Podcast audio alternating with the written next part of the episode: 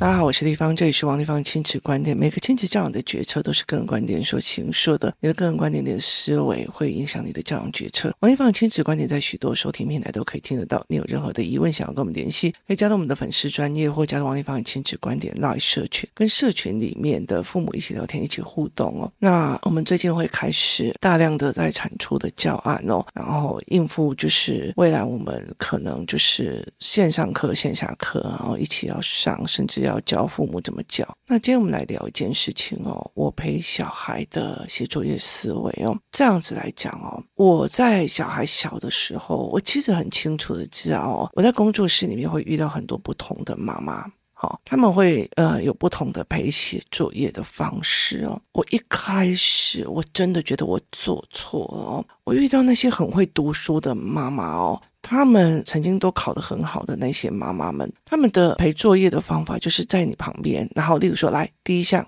好，好，第二项，好，第三项，好。然后再一个一个，然后甚至陪你一题一题的说好，所以这里要写什么？好，那里要写什么？好，这样这样这样这样。然后呢，他就这样子陪了三年啊、哦。我记得我有一次看到一个 YouTuber，他呃高学历，他也在写说用了三年，后来之后他就跟他讲说：“妈妈，你不用陪我了哦，然后我可以自己写。”几乎我身边高学历的妈妈，几乎都是用这样子的方式在陪伴的，一样一样教，一样一样。好，老师这里有三项，然后首先来第一项。好，然后就一个字一个字被他练哦，然后一个字一个字，好，第二项，好，第三项，好，所以他们其实很容易按部就班的，一二三这样子学下来，三二一这样一直弄下来，所以他们写作业其实很快。然后呢，因为其实尤其是国小的，大部分都是没有思考性的操作的作业哦，就例如说写国甲。哦，甲本乙本这样子哦，可是我不是这样在思维的哦。我那个时候我没有这样做啊，那那时候我其实就会觉得这是你的事，又不是我的事哦。这对我来讲很像是工厂流水线的操作。如果你了解了教育真正的一刚开始的原因是什么的时候，那你就会其实很清楚的资料这一块哦。那所以后来我就会觉得说，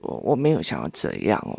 所以我就会大概去看他的手的问题啊，他什么样的问题啊，这样子哦。尤其是我儿子哦，我大量的在告诉他为什么在学习，就是包括可信度、非可信度，然后反人性、人性，然后无知被人骗，就是在生活里面哦，学习动机引他必须在十天里面去。聚集非常多的这种思维，什么叫人性？什么叫非人性？什么叫行为的选择？什么叫做喜好的选择？所以他必须在短十天之内大量的说，我必要影片，然后再加上大量的学习思维单这样子，然后大量的去陪他们聊天，旁边有没有干嘛？所以这中间才会这样子弄起来哦。所以这是营队里面的思维。可是在我生活里面，不管是走到看医生或干嘛，我都会让他知道学习的价。价值的思维哦，所以等于是我借由去观察人，然后来去做这样子的思考模式。那后来接下来我就会再继续再往前这样。那等到了五年级，像我现在我儿子他学习障碍嘛，我写不起啊。那那个时候我就直接，因为你其实哈呃，若有上过教案教材班的父母，就会了解，其实学校教的这种东西并不会思考性，他就叫你练字而已哦。可是小孩最好的养成，他生活里面哦，例如说国小是叫你认字、写字、写数学，国中的时候是为了会考，会考之后高中是为了学测而奔去。好，但是他在人生里面成为一个人里面，包括他对同学朋友的判断。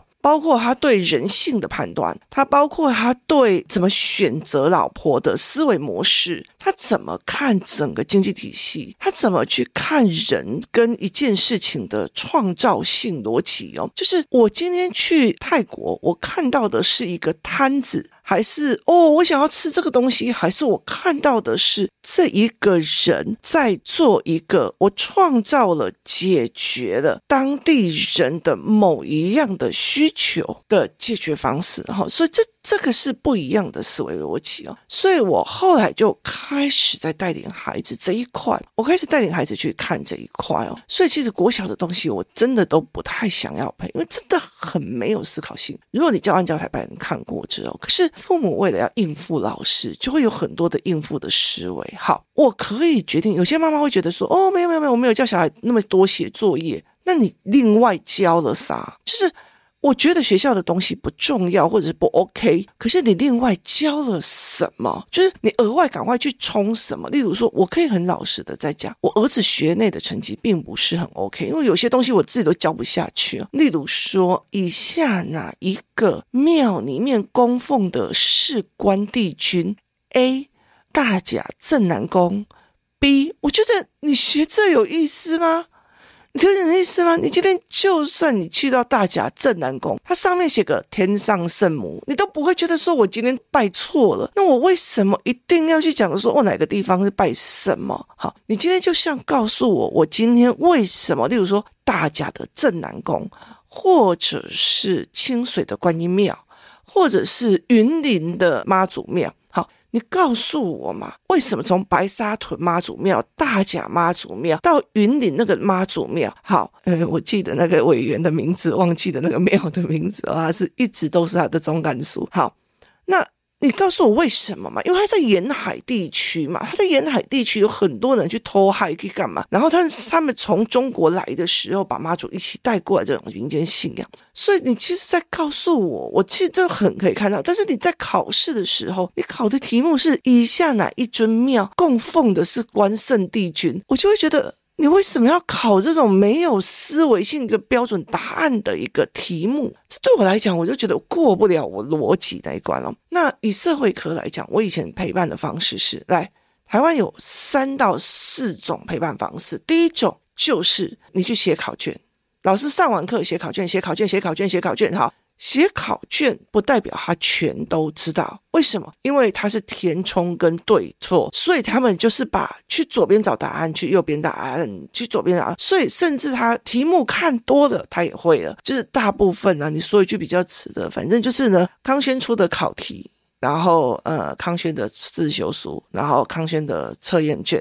好，然后康轩提供的给老师出题的题库，哦，就。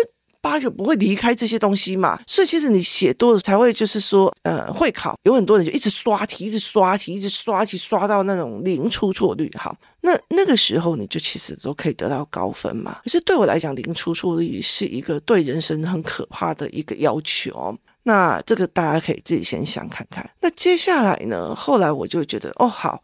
那我就想说，这个东西我不行啊，因为因为我知道他们都是移植的嘛。你到最后去问他几个深思的问题的时候，他问不出来，为什么？因为我不是大盘面了解的。我告诉你，有很多的小孩哦，就是我告诉你呢，那个东西哦，可是谁谁谁发明的，谁谁谁怎样，他有有多少多少钱，然后我就说他为什么发明，他为什么会这样，他那时候为什么做这个决策啊？就是。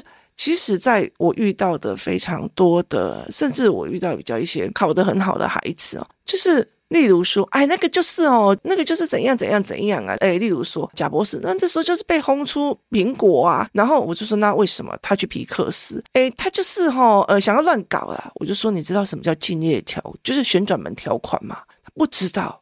他会背贾伯斯的所有事件，所有历史事件，但他不知道为什么他去投资了皮克斯。他其他最重要一件事情就是旋转门条款，他们完全没有竞业条款跟旋转门条款。意思就是说，如果我从科技业走出去，我甚至拿到了一大笔的，就是出走金，可是我要答应我原本的公司，我在几年之内不可以再去同类型的公司，因为他们他们怕我把这些资讯去带给敌方，叫旋转门，你不可以。旋转门又重回来一个企业，他们根本就不懂，他们只会背事件，甚至背他们的薪资啊，哪一年当上了一个首富。所以中国形容这个都叫做软壳蟹，就是看起来你好像很厉害，可是你里面什么都是空的，就是用所谓的知识架构是装出来的一个东西，但是里面有没有思考？没有，他会想一个，哎，你告诉我那是什么答案？但是他并不会想，哎，一，你是怎么思考的？为什么是这样思考？他为什么当初会这样思考？所以这个东西其实让我觉得很害怕。那第二种陪伴方法，一种就是一直写考卷嘛，哦，然后老师写的就用，这到国中以前都很 OK 哦，然后也可以考上很好的学校。所以其实很多考上很好的高中的小孩，有时候跟他们聊天，我都觉得就是用那种。一直在用那种数据啊，干嘛一直屌你啊？可问题是你稍微再回问一下他的逻辑跟思维，说嗯，我哪在？你那个课本没有写，或书里面没有写哦，然后你就会觉得，嗯嗯。那所以其实，在台湾有很多人就在讲说，课本里面没有用，就是我读这个有什么用？例如说，我政治系，我读这个政治系有什么用？不是，政治系不是在叫你。背什么叫做中央政府体制？什么叫威权体制？他不是叫你背这个的，他是这里叫你是制定制度的思维逻辑。他会未来在我开公司，或者是我在看人的时候去做环境选择跟思维逻辑哦。所以我在读社会科的时候，接下来就有第二种模式了。好，第二种模式呢，就是有很多的老师、很多的家长会开始给孩子看。台湾吧，什么吧？那么你你你看很多的影片，然后呢，就会喜欢上那种很会把历史讲的很嗨森的那一种人哦，开始去讲哦，所以他就会很告诉你说啊，刘备就是怎样怎样啊，谁就是怎样怎样讲哈，他会开始跟你讲这个，而且讲的很嗨森哦。你知道吗？其实我，嗯，后来有一天我才会讲说，我常常看到很多人在听什么什么什么什么姐姐听历史故事，什么什么什么听历史故事。我老实告诉你。我都不让小孩听这种东西哦。第一件事情是我时间不够啊，就是我太多事情要跟他们聊了。第二件事情，我觉得这件事情会让他们觉得历史是偶发的。忽然关羽想要去打他了，忽然刘备想要去弄他了，忽然什么什么，就是他会让你以为这是一个故事的，是一个情节走到这里的一个操作性，所以他们就是听故事的逻辑在听历史跟社会课。那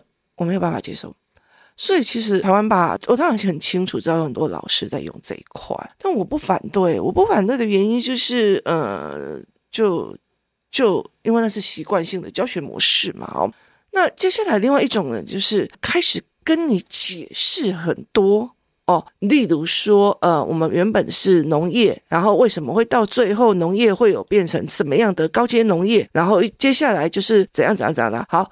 因为本来一刚开始是农业，然后后来虫很多，所以我们就会发展农药，然后农药之后，后来又发会觉得这样不行，所以要变成自然农法，然后又怎样怎样怎样怎样。那他们是用背的，然后他们就开始解释啊，怎样子，就很多的父母跟很多的老师一直想要去跟孩子解释、讲清楚、讲让，好像我不教他，可那就是叫灌输性的。那个对我来讲是一件事啊，我听你讲，我我我就自己去查就好了。你听懂意思吗？而且你夹带着你的关卡，而且你夹带着一个所谓的，好像现在有些小孩就是好像。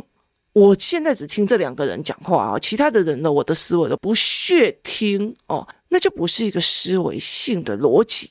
它并不是一个思维性的逻辑，所以后来我就没有办法接受这件事情。所以你看哦，一刚开始我去研究别人怎么交作业，接下来我就是看到哦，原来有人在写考卷，原来有人在先修先考，然后有些考卷写多了，好，接下来有人就是一直在补充，就是哦，社会科，因为他写的很简短，所以一直补充，一直补充，一直补充，然后看影片看什么，看影片看什么这样子。后来。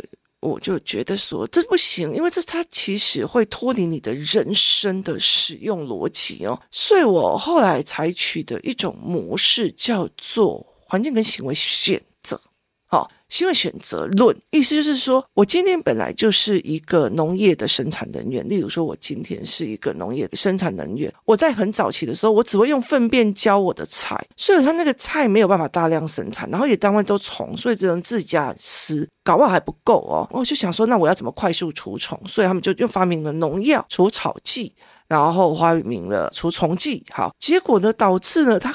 大量生产了，所以他就可以进行蔬菜的交易。以前都要自己种菜，那可是问题是在于是这个东西会有残留，就被发现的这个状况不行。早期那个时候就一群家庭主妇就觉得这样不行，因为他们学了化工之后就觉得不行，所以他们就做了什么方法？他们就做了叫气作，所以那个时候台湾才出现的所谓的一群家庭主妇做出来什么？主妇联盟，台湾的主妇联盟是这样出来，是一群家庭主妇，他不管是菜还是什么，希望他用我们大家一起，例如说我工作室有十个妈妈，我们大家一起去跟一个农夫讲说，来这一区的菜都是我的，用自然农法，你每一个菜我都会经过检验哦，然后这一区就我们一起吃，那我们就去跟一个畜牧场的人讲，好，就是我遇到了什么状况，我有什么的问题前，然后我手边的环境有什么。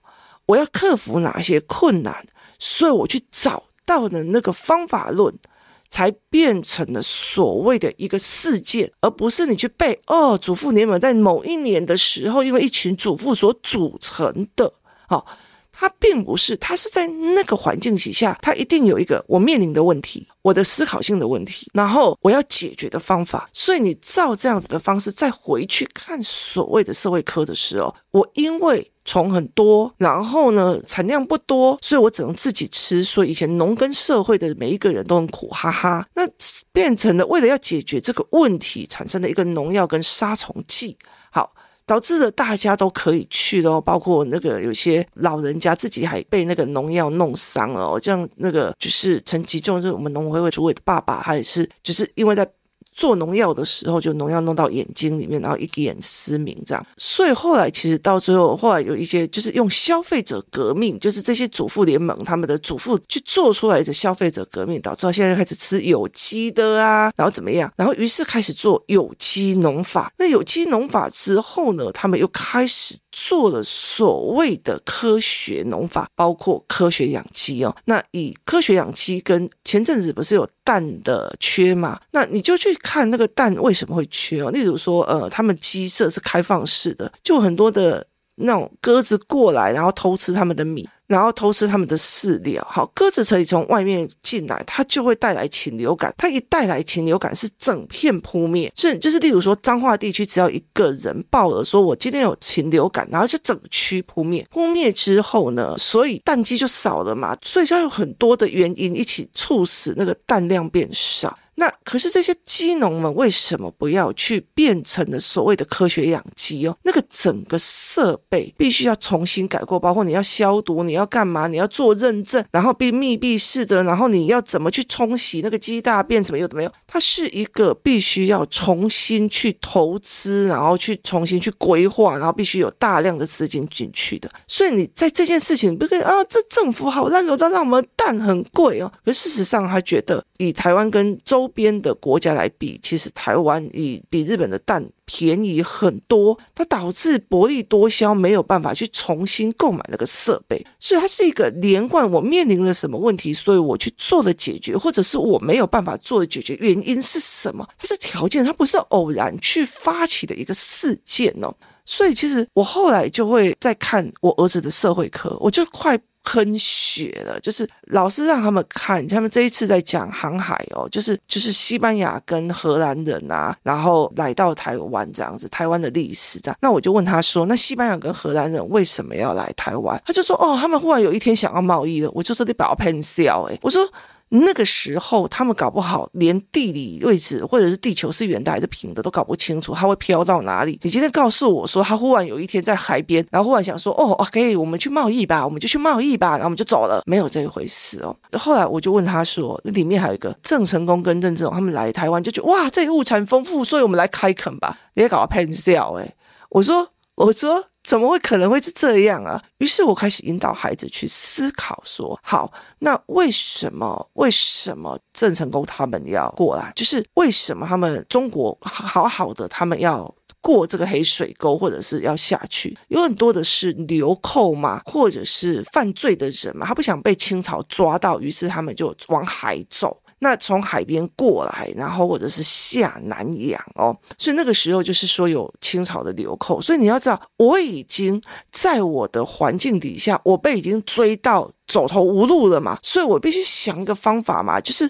要么见山爬山，见水过河，见海过海啊！所以他们那时候就过来了台湾嘛，来台湾。那郑成功是因为他们反清复明失败，一直被清朝一直抓抓抓抓，抓到这边的时候，他只好带着那一群信奉他的人来到了 来到了台湾。那来到台湾的时候，其实他就跟国民党一样来到台湾。我那么多的兵，那我要怎么养他？如果他们闲闲没事做，都有人养他的时候，他搞不好就来叛乱了。可是如果啊，那第一件事情我要弄到他吃的嘛，所以那。那个时候他有什么三七五减租跟着有七天，那郑成功那时候就是好叫这些军就开垦嘛。我们自己种的菜，自己去抓水路来吃干嘛？所以并不是我忽然看到物产丰富了，我想要去做，而是在那个环境里面，我那么多人靠我吃饭，我又已经来到这里了，然后我又担心他们闲闲没事坐在那边嚼舌根叛变我，所以我也要让他们吃，所以我还不是叫这些人下去开垦，而不是我忽然看到物产丰富去开垦。好，环境因素造成了，然后你的环境造成了什么？然后你手边有哪些资源？我有兵马，我有这些武器嘛，我有铁嘛，我有大批的土地嘛，所以我就占了大批的土地嘛，所以我是不是要开垦？要嘛？所以那个是不是他忽然被雷打到，我想开垦，而是他在那个环境里面先选取周边的资源再用。好，所以每一件事情他这样子，例如说我让我的儿子去看，说哦，在那个环境里面你会做什么？所以。我到出去外面，他遇到的问题的时候，好，现在的环境你遇到了什么问题？你周边有什么资源？那你应该要怎么处理？去处理这个问题？你做了什么决策？只是因为今天你是个某某某，不是个郑成功，所以你的决策不会列入史册嘛？所以你就变成不会变成一个事件，不会变成以后别人在嘴。我可也是知道郑成功他那时候有开垦的的一个话语嘛。所以当你在每一个历史事件的时候，去学会别人的思维逻辑的时候。你的思维模式才会变成你未来不管是创业、就业或面临你人生当中的重点的时候，你去做出来。哎，现在环境遇到了什么问题？我周边有什么样的选择？我可以调换什么样的思维模式去做我的思考逻辑，然后去调整这一块。怎么叫做转一个方式思维嘛？这才是一个逻辑的东西哦。那所以你其实，在历史时代里面去看，你如果用这个角度来看的时候，你才会每一个历史人物跟每一个状况的人物跟一个历史是一个环环相扣下来的。所以我后来就觉得说，我但我知道这个东西对他们考试没有那么的有利。可是我要的是什么孩子？我自己要非常非常的清楚。考试都很厉害，但是他就只是个填答案高手，对我来讲，并不是我要。他只是赶快把作业写完，交代给老师，但是整个内容知不知道？不知道，不要嘛。所以像我儿子就问我说：“好，那他们那时候英国工业革命哦，那为什么西班牙人跟呃葡萄牙人还有荷兰人，他们的工业的发展、航海的技术这么的好，到最后却是英国统治呢？”那为什么工业革命是从英国开始的？那后来才会去了解一件事情，就是英国它有严格的专利制度嘛，就是你自己想想看哦，我今天发明了一个东西。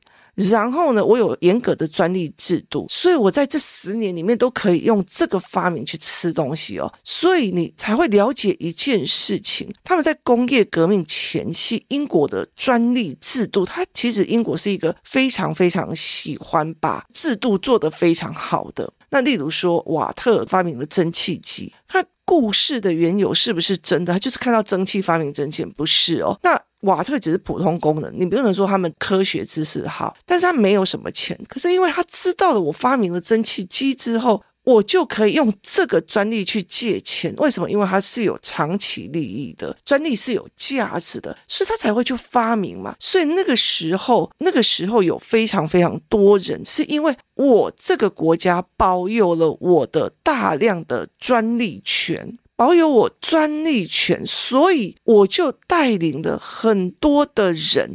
想要去发明东西，去争取这个专利权，所以工业革命是因为他出了一个专利权的严格制度，所以大家都想要借由像瓦特那时候，都后来都变得哈，他虽然有一段时间没有钱，可是别人看到了他的专利制度，就大量投钱给他，他就整个大量生产，所以瓦特后来变成他们很有名的一个商人，然后非常的富有，然后还有爵位这样子哦。他本来是一个很穷的蒸汽工人哦。所以他他保障了你的专利权，他保障了你的制度权，所以他变成了我今天我的阶级可以流动，从一个蒸汽的一个人上来，所以我要不要专利那么好？我要不要发明？我发明一样东西，我就可以赢了。就好像现在的环境里面，大家都在做短影片，都在做 YouTube 好。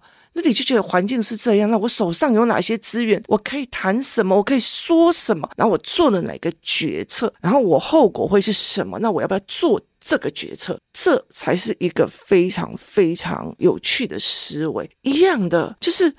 这个工业革命为什么出生？到接下来未来，就是我儿子有一天如果说哦，现在正在流行什么，现在什么技术出来了，所以我可以提供我现在的环境里面，我可以用这个东西里面去解决的人们大部分的什么问题？例如说，我一直在洗衣服，那我是不是用什么方式？例如说，马达已经生产出来，我怎么去解决洗衣服的这一件事情？我发明了一个专利，然后我就可以赚钱，我可以用这个专利一直在赚钱。例如说。呃，Nokia，它就是大量的用很多的专利在赚钱，虽然它现在已经没有在用手机，就是手机已经很少，可是它大量的赚了当初他们的专利权，所以这个是一个思维。所以后来其实我其实会告诉你，我在带领小孩光社会科，我就走了这三个面向。如果你是以未来我考试要考得好。好，那麻烦你就是去抄题写题写题写题抄题抄题写题写题抄写到下意识，你知道吗？那时候很多人在跟我女儿讲说，你就是把那个三六八八三级基本会考写到下意识就好。我不要，好，我不要，可是我要什么？好。所以，然后另外一个就是一直补充，一直教你，一直补充哦，然后教你这个，你看这个。所以，英国为什么会是这样子的议会制度？美国为什么会是总统制？这很多人在学美国的总统制，为什么都学不起来？问题在哪里？因为思维模式不一样，环境因素不一样，有非常非常多的变因，然后社会共识也不一样。好，所以。这个东西其实你等于是我遇到了什么问题，我环境因素是一样的吗？我社会共因是一样都不一样哦。所以在这整个思维，你你有没有引导孩子去想？所以他才会去觉得说，哦，别人这样赚钱的，我要这样赚钱；别人用三六八八刷题，我也要用三六八八考上。可是问题在于是，好，环境一样，思维一样，逻辑一样嘛，没有不一样哦。所以其实我在陪小孩写作业，我在陪小孩社会课或者干嘛的时候，我知道台湾的有很多的东西是我不要的，但是我有在这外面，例如说，包括我最近在帮那个小学生。我最近在帮一个小学生，昨天我在帮一个国语课本，把他的所有的国语课本里面的一些东西做改写，然后我一口气开到了四到五个视窗，哈，这一句话虚构的还是真实的？然后那一句话，请问原因跟流程是什么？这一段话事实或个人观点，我把它拆解，让每一个孩子可以去理解。哦，这个是个人观点，那个是什么？台湾。感受性的文章过多，思维性的文章过少，判断的能力越少，所以我一直在帮这些小孩做这样的教案，并且做这样子的包。我知道台湾的教育并不是一个思维性教育，但是我尽量去做我自己想要带领孩子去做的一个概念。你今天如果来问我说：“哎，丽芳，你怎么陪小孩预习跟复习跟做什么？”我其实会告诉你一件事情：你要的是什么？我要的是把老师的功课摆平。那你就抄过去就好，叫小孩子左边看课本，右边写答案，这样子。那你如果要考试考得好，来的就是呃考卷一直写，一直写，一直写，写到你下意识 OK 的。好，那你就觉得哎这样不行啊，他也要懂一点啊。台湾爸放下去，什么爸放下去，什么东西放下去，然后某某老师讲得很风生水起，然后把它当个故事。哦，小孩很嗨，那你也觉得很嗨，那就弄下去。那你如果真的是想要让他知道说，哎。我站在历史这一个人物的角，在那个环境里面去学一个叫做决策，那你就要重新给孩子新的学习模式跟学习教育模式。这是我在陪孩子写作业的五个阶段。今天谢谢大家收听，我们明天见。